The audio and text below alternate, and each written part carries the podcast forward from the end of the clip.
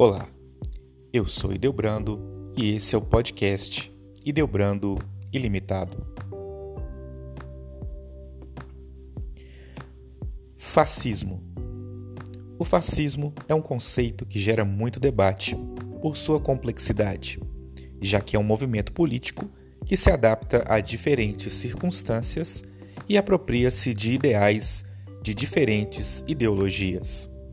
De toda forma, o fascismo, enquanto movimento político e social, possui uma retórica populista que explora assuntos como a corrupção endêmica da nação, crises na economia ou declínio dos valores tradicionais e morais da sociedade. Além disso, defende que mudanças radicais no status quo, expressão em latim para referir-se ao estado atual das coisas, devem acontecer. Hitler e Mussolini são entendidos como líderes de dois grandes movimentos fascistas do século XX, o alemão e o italiano, respectivamente. Uma vez que ocupa espaços de poder, o fascismo transforma-se em um regime extremamente autoritário, baseado na exclusão social, portanto hierárquico e bastante elitista. O termo fascismo pode ser usado para referir-se, primeiro, ao fascismo surgido na Itália e liderado por Benito Mussolini. Segundo, a expressão extrema do fascismo sob a ideologia nazista, desenvolvida por Adolf Hitler. Aos regimes que surgiram durante o período entre a Primeira Guerra Mundial e a Segunda, inspirados ideologicamente no fascismo italiano, como foram os casos do salazarismo em Portugal do franquismo na Espanha, do movimento Ustaša na Croácia, por exemplo. Quais são as características principais do fascismo? O fascismo clássico, forma como o fascismo italiano é conhecido entre os historiadores, possuía algumas características. Primeiro, implantação de um sistema unipartidário ou monopartidário, no qual apenas o próprio partido fascista tinha direito à atuação no sistema político nacional. Segundo, culto ao chefe ou líder, como forma de colocá-lo como a única pessoa capaz de guiar a nação ao seu destino. Terceiro, desprezo pelos valores liberais, nos quais estão inclusas as liberdades individuais e a democracia representativa. Quarto, desprezo por valores coletivistas, como socialismo, comunismo e anarquismo. Quinto, desejo de expansão imperialista, baseada na ideia de domínio de povos mais fracos. Sexto, vitimização de determinados grupos da sociedade ou de um povo com o objetivo de iniciar uma perseguição contra aqueles que eram vistos como inimigos do povo. Sétimo, uso da retórica contra os métodos políticos tradicionais, afirmando que estes eram incapazes de combater as crises e de levar a nação à prosperidade. Oitavo, exaltação dos valores tradicionais em detrimento de valores considerados modernos. Nono, mobilização das massas. Décimo, controle total do Estado fascista sobre assuntos relacionados à economia, política e cultura. O que foi o fascismo italiano?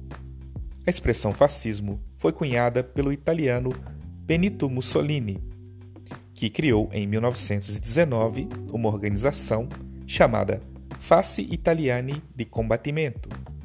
O termo face, que significa feixe, faz referência ao feixe de hastes de madeira como um machado no centro, símbolo da unidade do poder político na Roma antiga. Mussolini começou sua carreira política em um núcleo socialista italiano. O vínculo de Mussolini com o socialismo italiano foi interrompido em 1914, quando publicou um jornal socialista em um artigo defendendo a participação da Itália na Primeira Guerra Mundial. Esse rompimento aconteceu porque os socialistas italianos eram radicalmente contra a entrada no país na guerra. Benito Mussolini foi o fundador do Fasci Italiani di Combattimento, grupo que deu origem ao Partido Nacional Fascista. Mussolini, então, alinhou seu discurso político com o viés nacionalista italiano. Entre 1919 e 1920, o fortalecimento político de movimentos de orientação socialista levou classes conservadoras na Itália a aliarem-se com o fascismo italiano. O fascismo ganhou muita força nas regiões rurais do centro da Itália. Nesse contexto, a partir da organização Fasci Italiani de Combatimento, surgiu o Partido Nacional Fascista. O grande objetivo era tomar o poder da Itália tanto por via eleitoral quanto por meios de atos violentos contra opositores. O uso da violência pelos fascistas, inclusive, chegou a ser elogiado por determinadas classes da sociedade italiana que viam a agressividade como uma forma de enfraquecer os socialistas. Mussolini chegou ao poder em 1922, após membros do Partido Nacional Fascista realizarem a chamada Marcha sobre Roma. Essa marcha aconteceu no dia 28 de outubro de 1922. Nela, fascistas de toda a Itália marcharam em direção a Roma, capital do país, para pressionar o então rei, Vítor Emanuel III, a empossar Mussolini como seu chefe de Estado ou primeiro-ministro. Muitos fascistas contaram com apoio governamental para chegarem à capital italiana. Resulto, o resultado da marcha sobre Roma foi que o rei desistiu ou destituiu o primeiro-ministro empossado e convocou Benito Mussolini a formar a base do novo governo, agora sob o controle dos fascistas. Monarquistas e conservadores da direita comemoraram a posse de Mussolini. Liberais aceitaram a situação e socialistas opuseram-se, no entanto. Não tiveram forças para controlar o crescimento do fascismo. Com o tempo, Mussolini conseguiu controlar todo o Estado italiano. O Partido Nacional Fascista planejou um modelo de Estado forte, no qual o poder executivo fosse centralizado e a figura do líder, o Duce em italiano, incontestável. O culto à personalidade de Mussolini tornou-se uma das principais características do fascismo italiano. Essa veneração do chefe de Estado também se espalhou para outros países da Europa e para outros continentes nessa época. Dessa inspiração surgiram os movimentos que são conhecidos entre os historiadores e já citados aqui como fascismo espanhol, no caso de Francisco Franco, fascismo português, no caso de Francisco Oliveira Salazar, e o fascismo alemão, no caso do nazismo de Adolf Hitler. Atualmente, utiliza-se o termo neofascista como referência a regimes políticos que possuem características semelhantes às dos fascismos tradicionais, mas que possuem certas diferenças ideológicas. Essas diferenciações são decorrentes do contexto de desenvolvimento do neofascismo, que é completamente diferente do contexto dos fascismos do período entre guerras. O elo, portanto, é a aproximação ideológica entre o fascismo clássico e os neofascismos. Quais seriam então as características do neofascismo?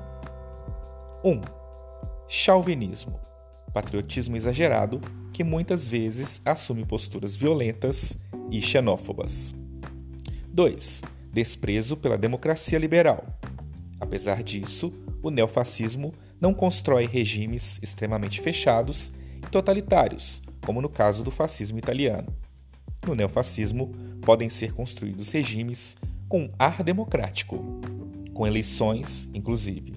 No entanto, a ação autoritária e doutrinadora do regime visa manipular as massas como forma de atender aos interesses fascistas. 3. Medidas antipovo. A ideia de inimigo externo do fascismo transformou-se em inimigo interno no neofascismo. Assim, grupos internos podem ser encarados como inimigos, e medidas contra eles são tomadas como forma de combater-se a oposição política e o debate de ideias. Espero ter ajudado vocês a entender um pouco melhor a história do fascismo. Um grande abraço e até o próximo episódio.